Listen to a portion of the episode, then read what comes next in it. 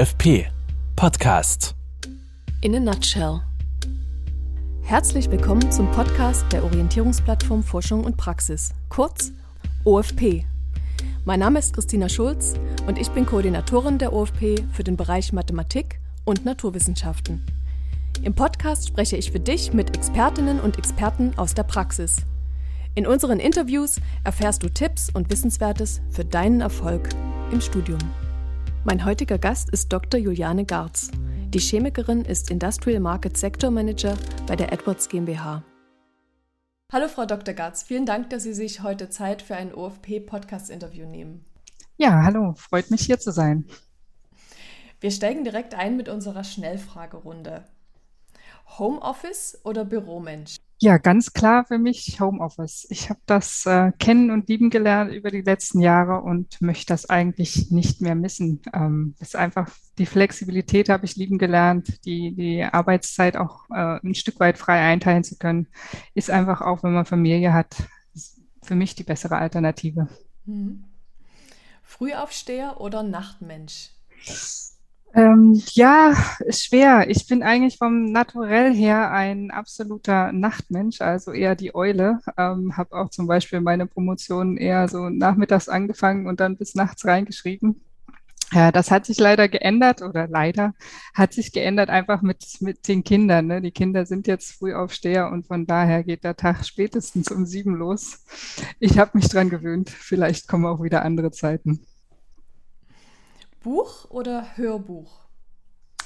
Ähm, Hörbuch, muss ich ganz klar im Moment sagen. Ähm, auch wieder dadurch bedingt, ähm, dass, dass mir einfach die Zeit zum Lesen fehlt. Ne? Und dann ähm, finde ich es zum Beispiel auf Autofahrten oder auch ähm, wenn ich, wenn ich äh, unterwegs bin auf Dienstreise im Auto, Flugzeug, Zug, sehr schön einfach ein Hörbuch ähm, zu hören.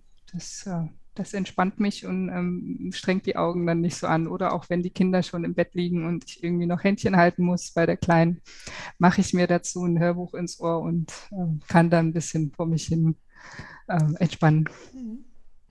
Sommer oder lieber Winter? Sommer, ganz klar. Ich bin, ich liebe die Wärme. Ähm, wenn es kalt und, und dunkel ist, dann schlägt mir das schon manchmal aufs Gemüt. Mhm.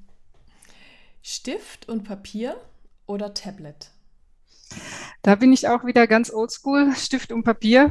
Ähm, ich habe immer bei meiner Arbeit ein Notizheft zu liegen, wo ich mir Notizen reinmache. Und ähm, dann ärgere ich mich zwar äh, hinterher oft, dass ich ewig blättern muss, um die Notizen wiederzufinden und würde mir wünschen, das wäre alles schon irgendwo digitalisiert.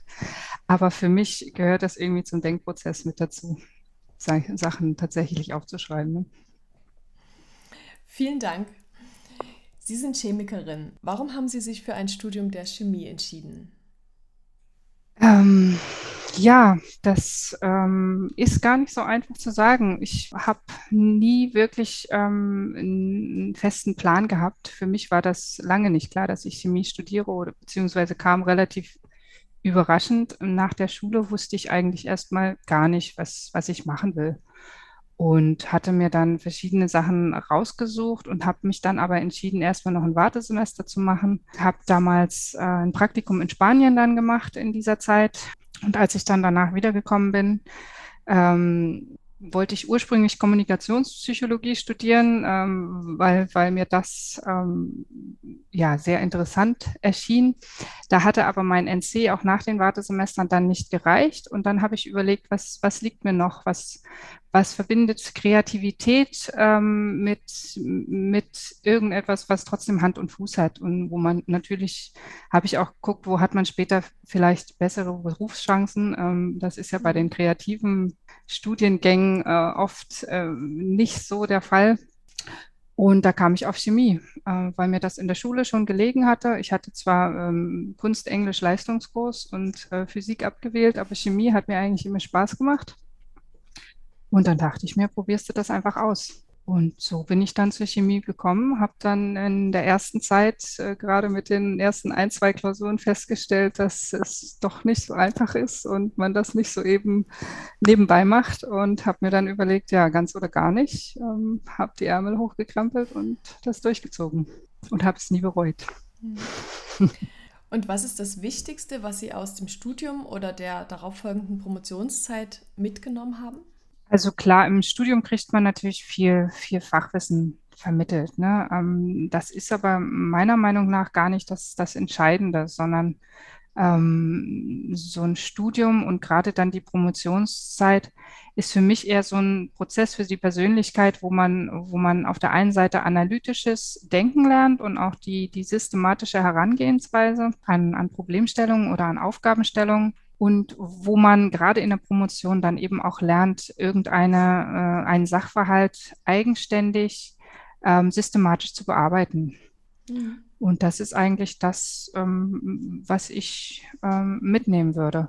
Und natürlich, gerade wenn man auf die Promotion guckt, ist es so, dass die Frusttoleranz doch ähm, sehr ausgeschöpft, manchmal sogar überschritten wird. Und das ist auch was, was denke ich, äh, die Persönlichkeit äh, prägt. Ne? Mhm. Man, man lernt einfach mit diesem Frust umzugehen und, und in den meisten Fällen äh, lernt man auch, dass, dass man aus so einem Tief wieder rauskommt und am Ende irgendwas Gutes bei rauskommt. Ne? Ja. Was ist Ihre Position bei der Edwards GmbH und welche Aufgaben umfasst Ihre Tätigkeit? Ja, also ich bin seit zweieinhalb Jahren in dieser Position, bin ähm, hierher gekommen zu Edwards vor sieben Jahren etwa, also direkt nach meiner Promotion, bin damals in den Vertrieb eingestiegen für Nordostdeutschland und war damals zuständig für, für Unis und öffentliche Einrichtungen, habe die also betreut als Kunden und bin jetzt dann vor zweieinhalb Jahren äh, gewechselt, ähm, nicht nur was die Region betrifft, also raus aus Deutschland im Prinzip ähm, in den EMEA-Bereich, ähm, aber auch was die Kunden betrifft, von den wissenschaftlichen Kunden bin ich weg zu den, zu den Industrie- und auch Chemiekunden. Das heißt, der Bezug zum Studium ist hier jetzt für mich ein bisschen mehr gegeben wieder. Ne? Und in dieser Position als sogenannter Market Sector Manager unterstütze ich jetzt im Prinzip unser Vertriebsteam und auch unsere, ähm, unsere Handelspartner in den verschiedenen Ländern und Regionen bei der Auswahl äh, der Vakuumpumpen. Das heißt, der Kunde hat einen bestimmten Prozess, ähm, der Vakuum involviert das kann aus den unterschiedlichsten Industriesegmenten sein und ähm, braucht da einfach eine Vakuumpumpe. Und ähm, ich schaue mir den Prozess an, welche Prozessgase sind da, welcher Druckbereich äh, ist gewünscht und ähm, empfehle dann eine Vakuumpumpe beziehungsweise mache auch Kalkulationen etc. für den Kunden. Hm. Wo werden diese Vakuumpumpen vor allem eingesetzt? das ist ein sehr, sehr breites Feld und im Prinzip fast jeder äh, Industrieprozess hat an irgendeiner Stelle äh, Vakuum. Wenn wir jetzt auf die Chemie gucken, ähm, dann sind das im Prinzip alle Herstellungsprozesse, wo man kompliziertere ähm, oder ja, längere Moleküle herstellt.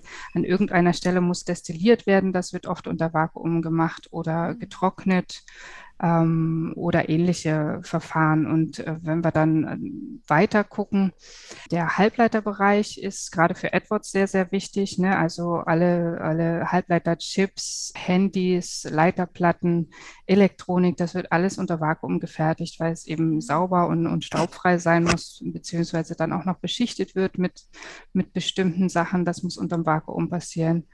Die Autoindustrie verwendet haufenweise im Vakuum. Ähm, da werden viele Teile unter Vakuum gefertigt. Stahlindustrie, überhaupt metallverarbeitende ähm, Bereiche, viel Vakuum. Dann geht es weiter mit Verpackungsindustrie. Viel mhm. wird unter Vakuum verpackt. Ähm, Medizin, Lebensmittel, alles mögliche. Lebensmittel werden auch unter Vakuum oft äh, nochmal behandelt, um, um ähm, störende Gase zu entfernen, Sauerstoff oder ähnliches, ne, einfach um sie länger haltbar zu machen oder Gefriertrocknung zum Beispiel wird unter Vakuum gemacht. Ja, also die, die Palette ist breit, ne? Ähm, mhm. Könnte man noch sehr, sehr lange weiterführen, denke ich. Wie sieht so ein typischer Arbeitstag bei Ihnen aus? Ja, ein typischer Arbeitstag ähm, gibt es bei mir gar nicht so, weil äh, ich sehr projektbezogen arbeite. Das heißt, ähm, es, es kommt immer darauf an, was, was für Projekte werden über unseren Vertrieb oder über unsere ähm, Handelspartner an mich herangetragen und an denen arbeite ich dann eben. Ne? Typischerweise morgens gucke ich in meinen äh, Outlook-Kalender, was, was steht da drin für den Tag. Das können dann ähm, Meetings mit, mit unserem Vertrieb sein, um irgendeinen Prozess zu besprechen oder ähm, ich, ich präsentiere dann was auch in, in einem Meeting mit, mit den Kunden direkt. Manchmal, äh, zum Beispiel diese Woche, habe ich auch schon äh, Trainings gegeben, wo ich dann unseren Vertrieb oder unsere Handelspartner schule ähm, auf bestimmte Vakuumpumpen, Produkte oder auch Applikationen Manchmal ist es für mich auch ähm, reine Schreibarbeit, äh, nenne ich es jetzt mal. Zum Beispiel, wenn, wenn ich an irgendeinem ähm, äh, Marketingmaterial arbeite, zum Beispiel haben wir einen ähm, Vakuum-Guide für die chemische Industrie entwickelt, ähm, an dem ich gearbeitet habe. Das war ein bisschen so Art wie eine kleine Diplomarbeit, ne, wo, wo einfach nochmal alles drinsteht. Oder ich verfasse irgendwelche Case Studies, wo wir wo wir ähm, an einem bestimmten ähm, Beispiel für einen Prozess zeigen, äh, welche Vakuumpumpe da passt. Ähm, das trage ich dann zusammen. Also meine Arbeit ist sehr vielfältig und ähm, das ist für mich auch genau der Teil, ähm, der es so reizvoll für mich macht und warum mir die Arbeit so viel Spaß macht. Mhm. Gibt es etwas, was Sie heutigen Studierenden gerne mit auf den Weg geben möchten?